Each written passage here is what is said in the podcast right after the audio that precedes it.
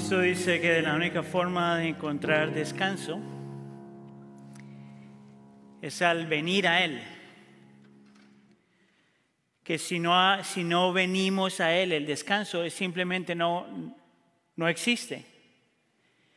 Que el descanso no existe en nosotros hacer más y lograr más y vacacionar más y comprar más o evitar más, que el descanso solo existe cuando venimos a Él. Si usted está cargado y usted está eh, cansado y cargado, la solución es venir a Él. Lo interesante es que Cristo Jesús en el texto no solamente dice que nosotros estamos llamados a venir a Él para encontrar descanso, sino que nos llama a tomar su yugo. Y yo sé que la palabra yugo para mucha gente puede significar, especialmente si usted es parte del mundo moderno, eh, la palabra yugo puede sentirse como algo que ah, te quita la libertad, que, crea alguna clase de opresión, como que, es, que trae restricciones a tu vida. Y hasta cierto punto yo diría que se entiende por qué la gente podría mirarlo así, porque un yugo en realidad es muy parecido a eso. Sí pone algunas restricciones, porque yugo en la escritura es algo que se utiliza para describir a nosotros no solamente a seguir a Cristo, sino a obedecer a Cristo. So, hasta cierto punto hay algo de restricciones en la vida del creyente. Lo que me parece interesante es que cuando Cristo utiliza la palabra toma mi yugo, no la pone de una forma como que nos quita la vida o nos quita el gozo, porque dice que ese, eso viene del corazón de Dios, que es un corazón manso y también humilde. Lo que quiere decir que cuando Cristo nos llama a nosotros a tomar el yugo de Él, está hablando de una persona que sí nos pide a morir algunas cosas, a recibir otras cosas, pero viene de un corazón que es manso y humilde en todo momento. Significa que no hay nada que el Señor te pida o permita o traiga o demanda de ti que no viene de un corazón manso y humilde. Ahora, como lo vimos en un segundo, la palabra descanso en el Antiguo Testamento se puede traducir de diferentes formas, ¿verdad? Puede traducirse como tranquilidad o deleite o alivio, cosas por el estilo, pero cuando tú miras la palabra descanso en el Nuevo Testamento, tienes una definición mucho más amplia, mucho más rica que lo que se encuentra en el Antiguo Testamento. En el Nuevo Testamento la palabra descanso también se puede eh, traducir como refrescar o revivir o encontrar de este alivio que eh, sobrepasa todo entendimiento. Y una vez más, yo no sé dónde tú estás, cómo fue tus años 2022. Lo que sí sé es que usted y yo para el, 2023 todavía necesitamos lo, lo, que Dios nos da, que es su refresco, vamos a poner de esa forma, el revivir nuestro corazón, el traer alivio a nuestro corazón, el traer tranquilidad a nuestro corazón y traer gozo a nuestro corazón. Y Cristo dice, toma mi yugo, toma mi yugo. Ahora, porque este es el primer servicio del año, yo quisiera compartir con ustedes y darte algo de cómo el creyente se apropia de lo que ya tiene en Cristo Jesús.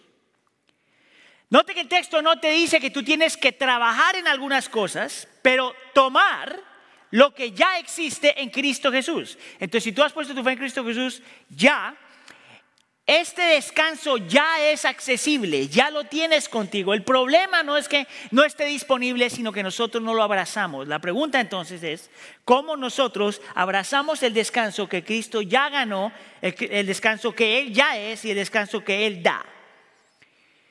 Y te voy a dar dos principios, uno en este texto y uno en el sermón, ah, el último sermón del aposento alto que Cristo Jesús predicó en Juan 15 al 17 esto va a ser rápido, solamente te a dos principios. De este texto solamente, te va a decir que la forma que nosotros aprendemos a apropiarnos del descanso que ya Cristo es y Cristo da, es aprender al creer y arrepentirse. Creer y arrepentirse. Esto es súper interesante. Cuando Cristo Jesús dice, tomen esa misma palabra, en el original se puede traducir como tomar algo, abrazar algo, cargar algo, por un lado, y al mismo tiempo dejar algo, abandonar algo o remover algo. La misma palabra se traduce con estos dos significados. Cuando Cristo dice, toma mi, toma mi yugo, te invita a creer algo y a dejar algo. Y dice que la paz solo existe y solo se vuelve real y solo se vuelve parte de nuestra vida cuando hacemos esas dos cosas al mismo tiempo. Ahora, ¿no le parece extraño que Cristo le dice al creyente que tiene que creer y que tiene que arrepentirse? No, esa es la forma como una persona se vuelve creyente. La Biblia te muestra que la forma en que un creyente se vuelve creyente es creyendo y arrepintiéndose. Creyendo, arrepintiéndose. Si una persona no ha creído que Cristo es el Hijo de Dios, que murió por nuestros pecados, que resucitó, tú no puedes ser creyente. Y si no te has arrepentido, tú tampoco puedes ser creyente, porque fue lo primero que Cristo Jesús dijo. Arrepiéntanse. Entonces, ¿por qué Cristo Jesús, con esta frasecita, tome mi yugo, nos está llamando a hacer exactamente lo mismo? Crean y arrepiéntanse. Bueno, yo quisiera argumentar, para que usted considere por un segundo y le conteste el teléfono al que le está llamando, ah, yo quisiera invitarlo que aunque nosotros creemos, nosotros estamos llamados no solamente a continuar creyendo, pero a gradualmente creer más y más y más, porque por naturaleza nosotros solamente aplicamos esta parte de creer en algunos contextos, en algunas situaciones y en algunos momentos, pero no en todos. ¿Quiere que le haga, quiere que le muestre dónde sale eso? Piensa en la doctrina de la soberanía de Dios y que Dios está en control de todas las cosas. Amén. Yo diría que todos los creyentes, si usted es creyente, eso es como cristianismo 101, lo más básico, lo más central. Cree tú que Dios es soberano. Lo que yo he aprendido en mi propia vida, al estar pastoreando gente, es que esta cuestión de la soberanía del Señor es verdad y se siente real cuando las cosas salen bien. Dios está en control. Pero cuando la cosa está difícil, es tan difícil aún para mí creer que Dios realmente está en control de todas las cosas. Que todas las cosas salen para bien para aquellos que están en Cristo Jesús. Que todas las cosas salen a bien para aquellos que están en Cristo Jesús. Mire, le voy a enseñar un poquito de, griego aquí. ¿Sabe qué significa la, frase todas las cosas? Que, ¿Cómo podemos traducir eso en el griego? Escuche acá las cosas. Las que te gustan y las que no te gustan. Las que disfrutas y las que no disfrutas. Las que producen gozo y las que no producen gozo. Las cosas que son bonitas y las cosas que son feas. Todas las cosas son para bien para aquellos que están en Cristo Jesús. Todas las cosas. Lo interesante es que esa frasecita no se cree tan fácil cuando estás en medio del dolor o la lucha o la agonía o la muerte o la pérdida. Cristo sabe eso. Cristo sabe que parte de nuestra lucha es que aunque creemos necesitamos creer más. Que la vida del creyente no encuentra paz aunque aprenda a repetirse así una y otra vez. ¿Quién es Dios? ¿Qué ha hecho? ¿Cómo es? ¿Qué ha logrado? ¿Cuáles son sus promesas?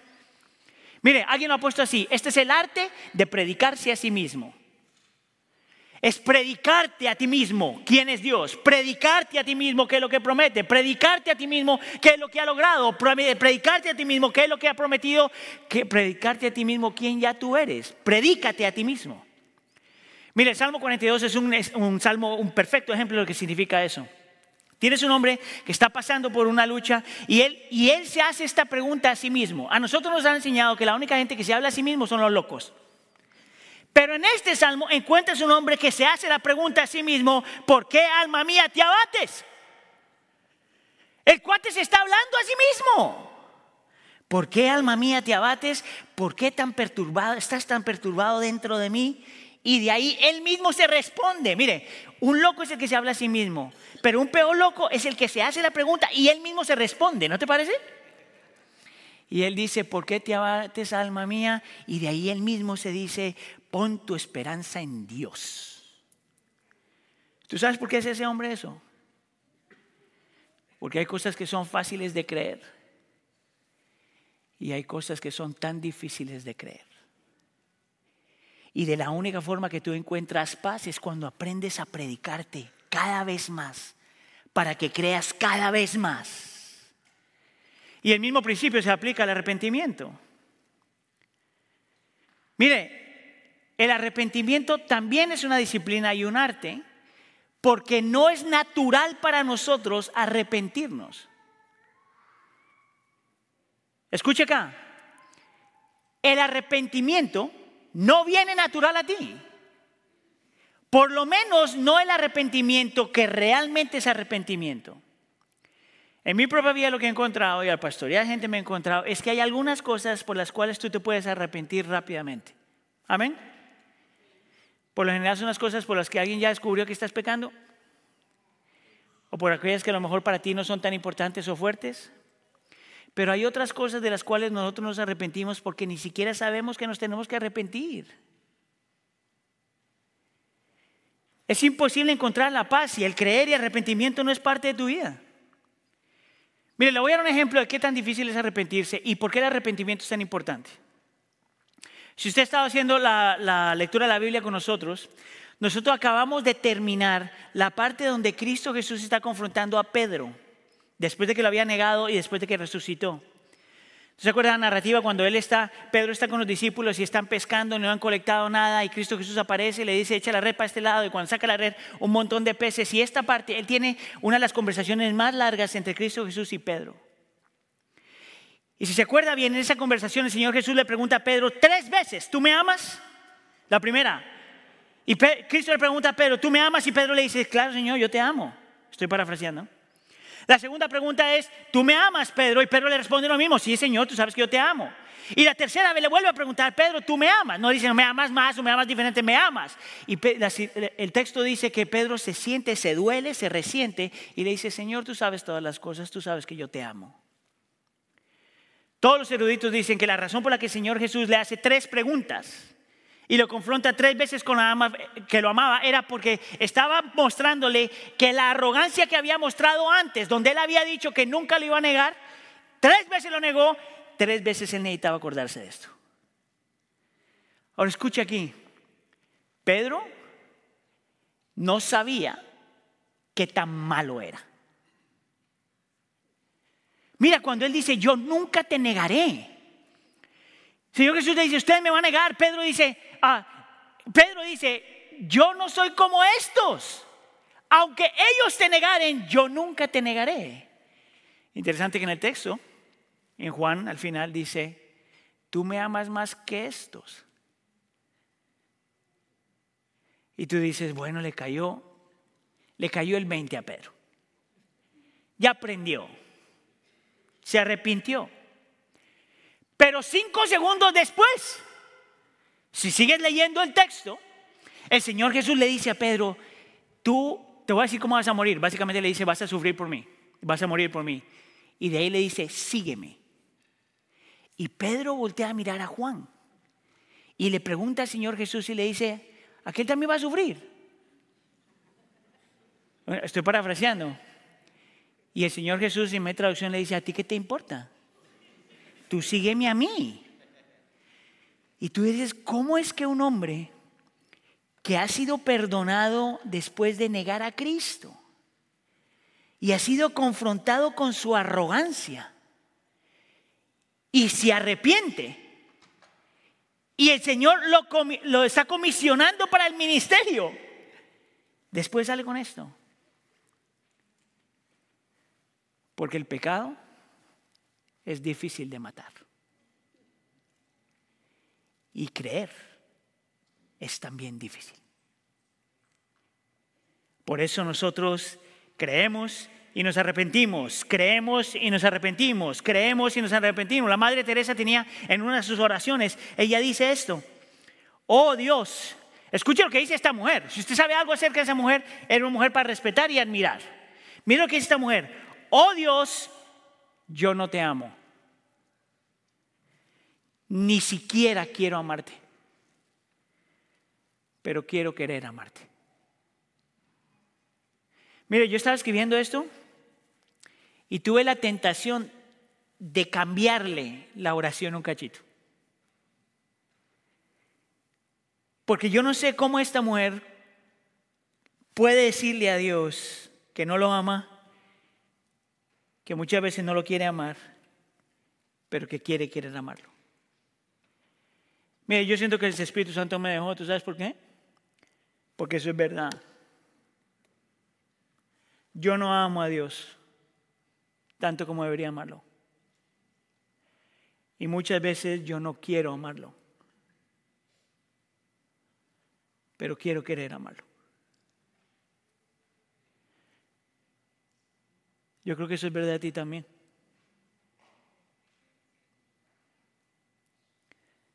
Mira, hay momentos en mi vida donde yo puedo, estar, estoy luchando con algo y yo escucho, no literalmente, pero como que escucho al Espíritu de Dios diciéndome, no hagas eso, no hagas eso, no hagas eso, no digas eso, no pienses eso, no hagas eso. Y a la misma vez dentro de mí escucho otra voz que dice, haz tu voluntad. Y es por eso que yo mismo necesito creer más y arrepentirme más, porque sin creer y arrepentimiento la paz nunca llega, el descanso nunca llega. ¿No será esa la razón por la que cuando la escritura habla acerca de nuestro caminar con el Señor, lo habla como un caminar? ¿Ha notado eso? No es correr, es caminar. Un paso a la vez. Creer, arrepentirte, creer, arrepentirte, creer, arrepentirte, creer, arrepentirte. ¿Por qué? Porque nuestro corazón todavía no está donde debe estar. Y por eso tú luchas con el descanso y por eso yo lucho con el descanso. Ahora, hay algo más que tú tienes que ver en el texto, porque si te notaste, el Señor da un imperativo, da un mandamiento. Toma mi yugo. No te dice, espérate que el yugo te llegue, ora para que el yugo te llegue, confía que el yugo te va a llegar, toma. Lo que entonces nos lleva al siguiente principio, al segundo principio, que para nosotros abrazar el descanso que Cristo ya tiene y ya es, para nosotros poder aprender a creer y arrepentirnos requiere práctica. No es algo que sale de nosotros orgánicamente, es algo que nosotros, por lo cual nosotros tenemos un hábito que se tiene que practicar. Ahora, esto me parece fantástico. Cuando estaba estudiando acerca de eso, bueno, me parece a mí fantástico, no sé si a usted le va a gustar, pero la idea esta de, de tomar el yugo es que la misma palabra que se utiliza para descanso en el griego, también se puede traducir como permanecer. Eso me pareció muy fantástico porque te dice que el descanso viene cuando tú permaneces en Cristo. Que es imposible descansar a menos de que tú permanezcas en todo momento en Cristo. Y también es un imperativo. No es simplemente echarte para atrás y esperar, es un imperativo. Practícalo, créelo, arrepiéntete, haz lo que tengas que hacer para que, para que lo que es verdad externamente se vuelva internamente verdad. Mira de dónde sale esto. Aquí es donde viene Juan capítulo 15 en el versículo 4 dice, permanezcan en mí y yo en ustedes. Como el ah, sarmiento no puede dar fruto por sí mismo, sino permanece en la vid, que es Cristo, así tampoco ustedes si no permanecen en mí. ¿Notaste? Permanece. Permanece. Ahora, esto te va a gustar mucho más. La palabra permanecer también si la metes en el texto, te diría algo así. Ah, si permanece también descanso, vería algo así. Dice, descansa en mí y yo en ustedes. Como el sarmiento no puede dar fruto por sí mismo, si no descansa en la vid, así tampoco si ustedes no descansan en mí. Es el mismo principio. Ahora, lo interesante de ese texto es que está hablando de dar fruto. Y dice que una persona no puede dar fruto si no permanece en Cristo, si no descansa en Cristo. Y tú dirías, bueno, pero eso es fruto, ¿qué tiene que ver eso con el descanso en realidad? Bueno, el versículo 5 te dice que ese principio, el permanecer en Cristo, aplica a todas las áreas de la vida. No solamente para dar fruto. Versículo 5 dice, yo soy la vida y ustedes son los sarmientos, el que permanece en mí o descansa en mí y yo en él, ese da mucho fruto porque separados de mí, vamos a leer esa última parte, nada pueden hacer. Ok, la pregunta entonces para alguien sería, ¿qué significa la palabra nada? Pues nada. Nada. ¿Tú sabes qué significa eso? Que tú no te puedes levantar sin Él. Que tú no te puedes acostar sin Él. que no puedes respirar sin Él, que no te puedes mover sin Él, que no puedes parpadear sin Él, que no puedes amar sin Él, que no puedes servir sin Él, que tú no puedes hacer nada aparte de Él. Nada que tiene significado y valor y tiene peso eterno, nada en la vida lo puedes hacer aparte de Él. Separados de Él es imposible encontrar descanso para el alma. Pero es un imperativo. Es algo que se tiene que practicar. ¿Qué entonces, de forma práctica, tenemos que tener? Bueno, antes de meternos ahí, yo quisiera argumentar que todo en tu vida que vale la pena es porque lo has aprendido a practicar. Es más, escuche acá. ¿Usted sabe por qué matar el pecado es tan difícil? Porque lo has estado practicando desde que naciste. Parte de la razón por la que yo lucho con mi pecado y usted lucha con su pecado todavía es porque es la cosa que hemos practicado más desde que nacemos. Mira, podríamos hacer simplemente como un pequeño aquí, un pequeño self-assessment, una, una autoevaluación, donde tú piensas solamente en esta mañana y te vas a dar cuenta que probablemente por lo menos has pecado una vez ya. O en una acción, o en una palabra, o en una actitud, o en una motivación, o en un pensamiento. ¿Por qué crees que es tan difícil morir al pecado? porque lo hemos estado practicando por toda nuestra vida. Hay una mujer que se llama Jen Pollock uh, Michelle, escribió un libro que se llama en inglés In Good Time, en buen tiempo. Eh, la, premisa del libro es que uh, para nosotros aprender a vivir con el Señor tenemos que reconocer que todos los tiempos del Señor valen la pena y son importantes. Y está hablando muy parecido a lo que yo estoy hablando aquí. Mira lo que dice ella. Todo lo que realmente importa en la vida requiere uh, requiere un riego regular, como echarle agua, riego regular, ya sea que se adapte o no al estado de ánimo. En otras palabras, todo lo que vale la, pena en la vida, tú lo tienes que hacer aunque lo sientas o no. Todo lo que vale la pena en la vida se tiene fruto y funciona si lo haces aunque lo sientas o no. Todo requiere práctica. La práctica nunca se hace una vez. La práctica recapitula, ensaya y repite. Recapitula, ensaya y repite. La práctica es memoria muscular. Es repetitiva y a menudo aburrida. Que me encantó cuando lo pude ahí. Yo le hice esta pregunta al, servicio anterior. Si usted tiene ya la disciplina de leer la Biblia regularmente, hay una pregunta aquí, honestos, ¿ok? ¿Cuántos de ustedes alguna vez se han sentado a leer la Biblia y dicen, men, esto sí está aburrido? Levante la mano. ¿Y los demás son mentirosos o no leen la Biblia? ¿O no? tú te das cuenta que la repetición muchas veces es aburrida. Y ella dice, y sus beneficios lentos. Y muchas veces difícil de conseguir. Y muchas veces invisibles a la simple vista. Escucha acá. Pero eventualmente nos convertimos en lo que practicamos. Una vez más, es por eso que tú luchas con tu pecado. Porque tú te has convertido en lo que practicas.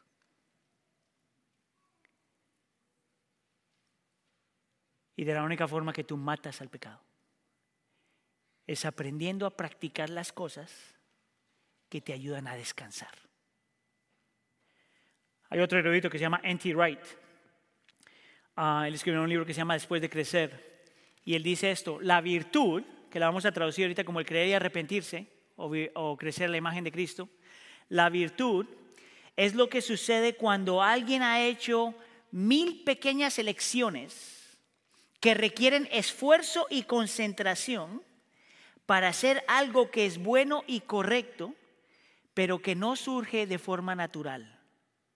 Y luego, la mil y en las mil y la primera vez, en la mil uno, cuando realmente importa, descubres que automáticamente aparece en ti. Déjame te lo voy a poner de esta forma. Eh, en mi familia una cosa que hemos aprendido cuando estamos lidiando con ansiedad y cosas así, es que hay diferentes técnicas para, para lidiar con la ansiedad.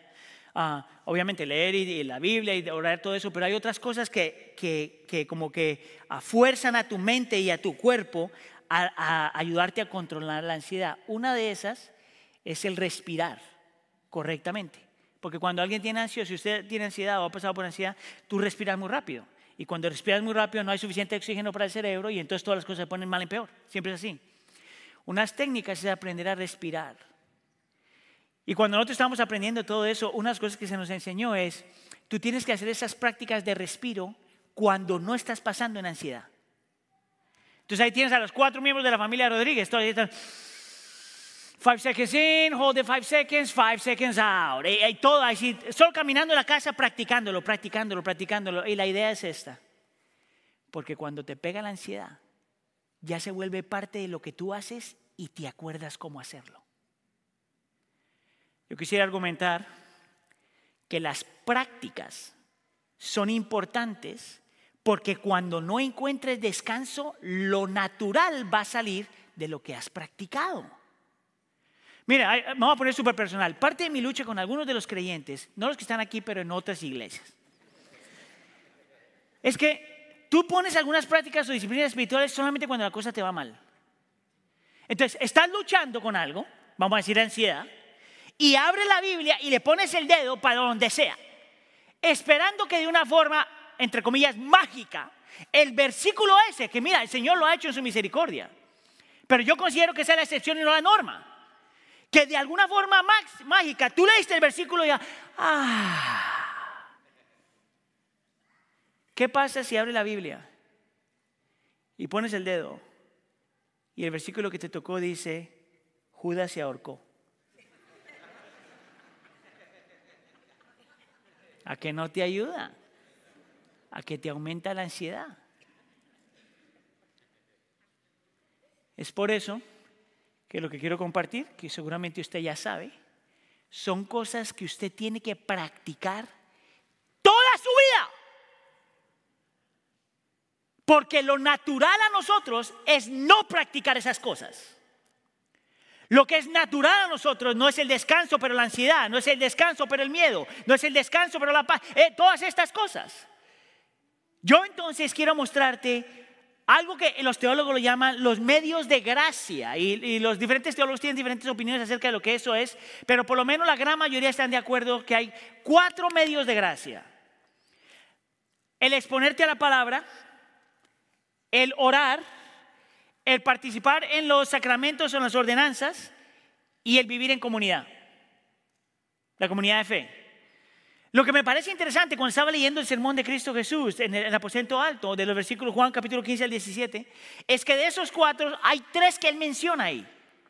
Y no voy a gastar mucho tiempo porque esa no era toda la cosa, pero quiero mostrarte cómo las tres cosas son parte de lo que tú necesitas para aprender a descansar, para tomar el, el yugo de Cristo. Te voy a dar la primera ahí que tiene que ver con la comunidad. Escucha acá el versículo, ah, Juan capítulo 15, versículo 17. Esto les mando, dice Cristo. Fíjense bien, no les sugiero, o para que a ver si quieren, hablando con creyentes, esto les mando, que se amen los unos a los otros. Mandato. Juan capítulo 17 para que todos sean uno, como tú, oh Padre, eh, estás en mí y yo en ti, que también ellos estén en nosotros. Versículo 23. Yo en ellos y tú en mí, para que sean perfeccionados en unidad. Y siempre no va a faltar un creyente que dice, ese versículo no habla de comunidad. Escucha, ¿cómo tú amas a alguien que no ves? ¿Cómo tú te expones a que alguien te ame si nadie conoce tu vida? ¿Cómo es posible la unidad si tú no perteneces a un grupo de personas que te puedan amar? El entendimiento para Cristo es que el creyente no puede permanecer en Cristo, descansar en Cristo, creer y arrepentirse las veces que sean necesarias, a menos de que tú estés rodeado de un grupo de personas que tú ames y te puedan amar. Por lo tanto, iglesia, el que usted sea parte de algún grupo en la iglesia no es una opción. Algunos de ustedes dirían, bueno, pues ya vengo a la iglesia. ¿Tú sabes lo fácil que es para ti sentarte aquí, escuchar el sermón y desaparecerte y nadie sabe nada de ti. ¿Tú sabes por qué la gente resiste la comunidad? Porque la gente te conoce tal y como eres. Porque nadie puede mantener una farsa por mucho tiempo. Mira, yo estoy convencido, eh, eh, voy a seguir personal ya que es el primer servicio del año. Todos venimos aquí y nadie saca los trapitos sucios. Nadie. Mire, posiblemente la gran mayoría de posiblemente, no todos, pero posiblemente se bañaron.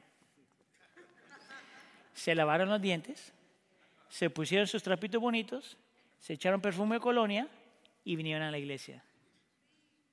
Y eso, y eso es lo único que tú muestras. Es solamente cuando la gente te llega a conocer que lo que se ve enfrente se desaparece y sale lo que está en el corazón. Y es ahí cuando tú necesitas otro creyente para ayudarte a creer y para llevarte arrepentimiento. Ves tras vez, tras vez, tras vez.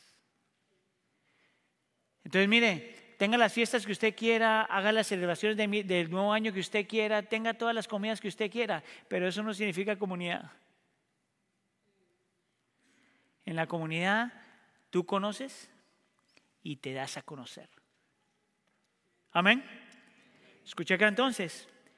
Es imposible para el creyente permanecer en Cristo, encontrar descanso en Cristo crecer en creer y en arrepentirse sin que seas parte de la comunidad de fe. Aquí en la iglesia de pueblo tenemos 20 mil grupos. Agarre uno de esos. Sea parte de algo. Y las siguientes dos son que yo creía que nuestra iglesia lo conocemos, que tiene que ver con la palabra y la oración.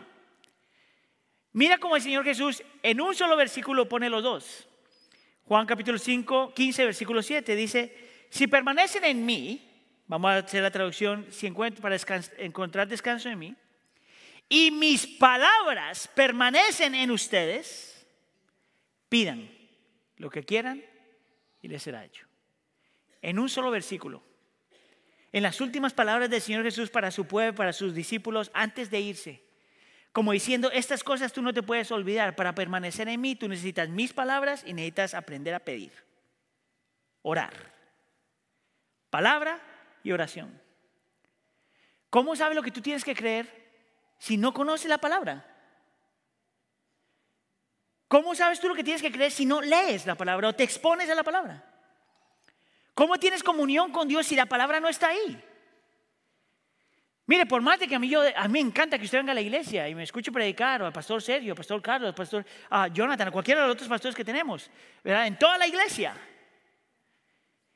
usted todavía necesita cultivar y practicar la disciplina de usted pasar tiempo con la palabra. No en vez de esto, pero en adición a esto. Y el mismo principio se aplica a la oración. Entonces, mira, hago un comercial, pero el comercial no hace nada por mí. No me dan dinero extra ni nada, pero se lo voy a dar porque es lo mejor para usted. Mi oración es que usted este año tenga alguna clase de disciplina para estar en la palabra. Déjeme entonces le voy a decir rápidamente, según lo que he escuchado, lo que eso no es. Usted ponerse a la palabra sí es venir a la iglesia, participar en el acto de oración y aprender a escuchar. Eso sí es importante, supremamente importante. Sin embargo, usted necesita un tiempo donde usted se sienta con el Señor a dejar que Él le hable a usted directamente.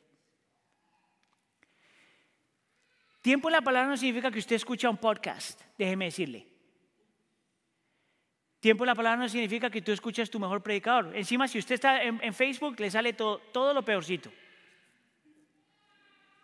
Usted en la palabra no significa simplemente coger lo que ya otros han masticado, que ni siquiera son sus pastores. Si usted va a comer comida masticada, comida lo que nosotros ya masticamos, por lo menos somos sus pastores. Pero que usted tenga la disciplina, la práctica de poderse sentar y leer y orar. Como iglesia nosotros en los últimos dos años tenemos un plan que leemos la Biblia en eh, el, Antiguo Testamento en dos años y el Nuevo Testamento una vez cada año. Entonces, en primer año lee la, mitad del Nuevo, Antiguo Testamento y luego, luego lee, lee, todo el Nuevo Testamento, todo el libro de Salmos, y en el segundo año lee la segunda parte del Antiguo Testamento y lee todo el Nuevo Testamento del libro de Salmos. ¿Por qué lo hacemos así? Y ya le di algunas de esas razones. Primero, porque hay partes en la Biblia que es un poquito más difícil de digerir. Entonces, cuando usted toma, toma, digamos, un libro y le toca un libro, qué sé yo, como Levíticos, mire, casi todo el mundo se, se, se, cuitea como en el segundo o tercer versículo, eh, capítulo. Pero si usted tiene un poquito del Antiguo Testamento y un poquito del Nuevo Testamento, eso le da como una dieta balanceada. ¿Verdad? Número uno. Número dos, le hacemos dos capítulos porque la realidad es que en la época moderna la gente no tiene como mucha atención después como de 20 minutos. Dos capítulos son 10 minutos y de ahí hora. Mire, escucha acá. Acuérdese lo que N.T. Wright dijo. Lo que forja nuestra vida es el producto de miles de decisiones que poquito a poco te van cambiando. Y cuando te das cuenta, a lo mejor tú ni te das cuenta cuánto tú has cambiado, pero los demás sí. Entonces, yo lo voy a animar que usted participe en eso. Lo encuentra en nuestro website, en iglesiapueblo.net, eh, bajo recursos. Si no está ahí todavía, tiene que estar esta semana y hoy, en algún punto. Pero aun si usted toma otro plan de lectura, está bien, pero tenga algo. Y esta parte yo sí quisiera que adoptes, para que aprendas a orar.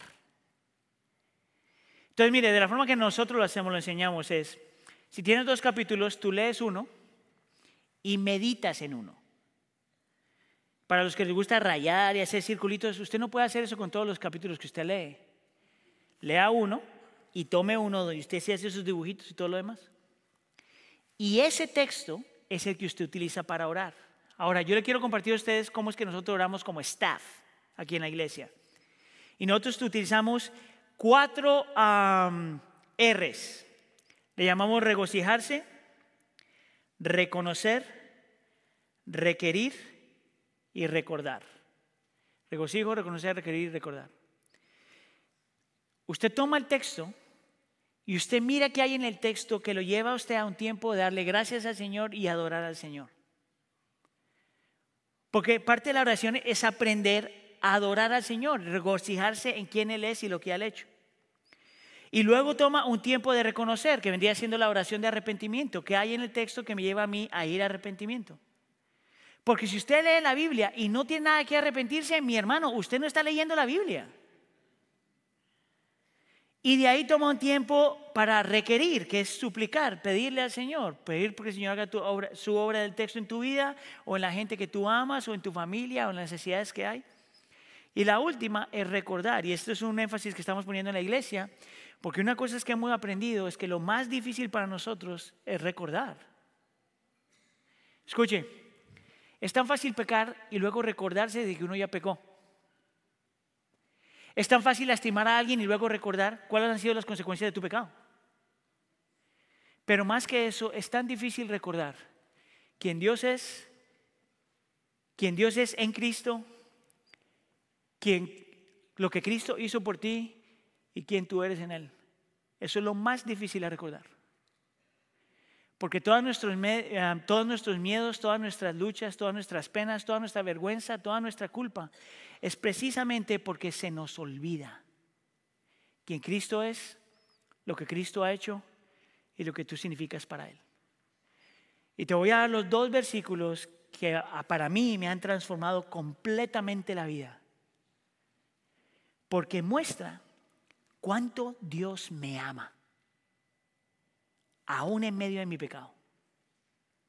Y cuánto Dios te ama y te amó, aún cuando estás en medio de tu pecado. Mire, El acto de recordar es el que te lleva a creer más y a arrepentirte más. Mire el primer versículo. Juan capítulo 15, versículo 9. Como el Padre me ha amado, dice Cristo, el Padre lo ha amado a Cristo, así también yo los he amado. Permanezcan en mi amor. Escucha acá. Cristo dice, como mi Padre, que es eterno, todopoderoso, fiel, santo y justo, como este Dios perfecto, Padre perfecto, me ha amado a mí, dice Cristo. De la misma forma yo los amo a ustedes. No menos, no más. Así como el Padre me ha amado a mí, yo los amo a ustedes. Cristo no te puede amar más de lo que te ama. Y nunca te va a amar menos de lo que ya te ama. Y yo miro ese versículo y digo, y en medio de mi pecado, en medio de mi pecado, así Él me ama. Pero no queda ahí. Porque no solamente Cristo te ama así, pero el Padre te ama como ama a su Hijo. Mira lo que dice el versículo 23. Yo en ellos, él está, esta es una oración, y tú en mí, hablando con el Padre, para que sean perfeccionados en unidad, para que el mundo sepa que tú me enviaste y que los amaste tal como me has amado a mí. ¿Tú sabes lo que significa que el Padre ama a su Hijo desde la eternidad hasta la eternidad? Y que su Hijo tiene todas las razones por ser amado porque no tiene ningún pecado. Y que Dios te ame a ti en Cristo con la misma magnitud, con el mismo poder, con la misma intensidad que ama a su Hijo que no tiene pecado. Tú sabes lo que significa que el creyente sabe que Cristo te ama como ama al Padre y el Padre te ama a ti como Cristo, como el Padre ama al Hijo. Mire, ayer estábamos viendo con una de nuestras hijas una película que se llama Beautiful Boy. Um, que es la historia de un, básicamente la historia de un padre y un hijo. El hijo tiene un montón de adicciones y por años estuvo luchando y recaía y salía y recaía y salía.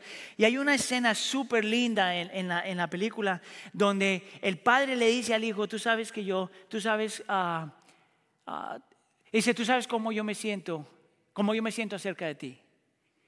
Y el, y el niño le dice, ¿cómo te sientes cuando me ves a mí? Y el padre le dice, todo yo siento todo por ti. Es como decir, yo te amo con todo lo que soy. Entonces cuando el padre y el hijo se despiden, no se dicen te amo, te dicen everything. Everything.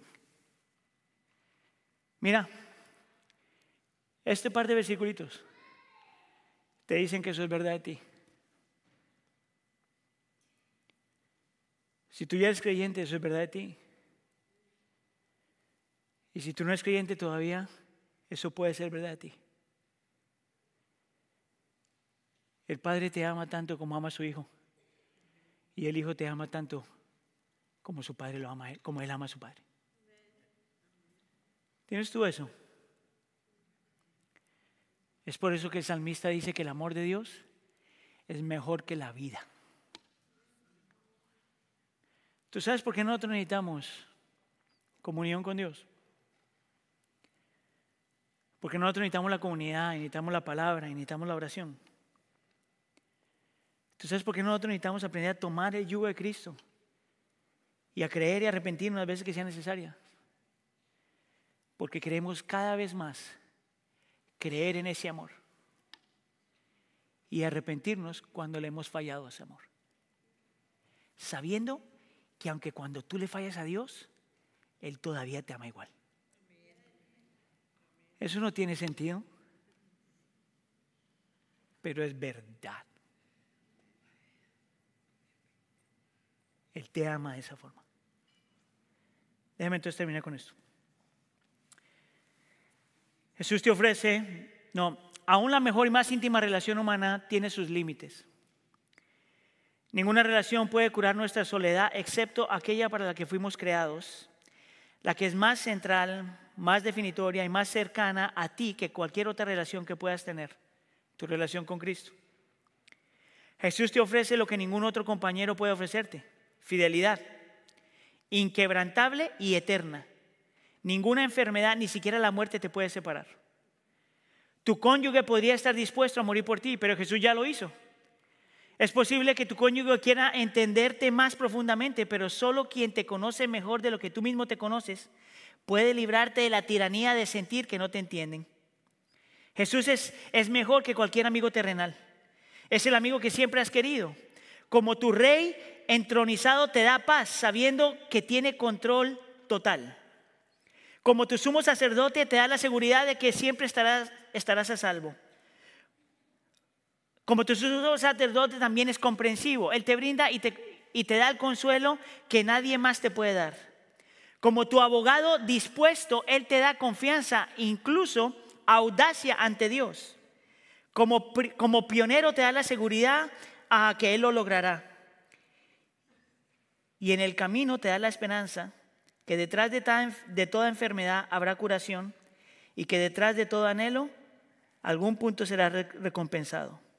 Todo esto porque Jesús está en el cielo a la diestra del Padre y porque el Padre te ama como ama a Cristo y Cristo te ama como ama al Padre. Es por eso que en el 2023 nuestra oración debe ser que yo pueda conocer de tu amor tanto que sea mejor que la propia vida. ¿Tú sabes por qué Pablo dice, para mí el vivir y morir es Cristo? Porque ¿quién no va a morir? ¿Quién no va a querer morir para estar con esa clase de amor? ¿Tienes tú eso? Esa es la forma en que tú ves a Cristo. Que el Señor permita que en este 2023 lo conozcamos así. El Señor te llama a venir, a tomar su yugo, pero también a aprender. Mira lo que dice el video.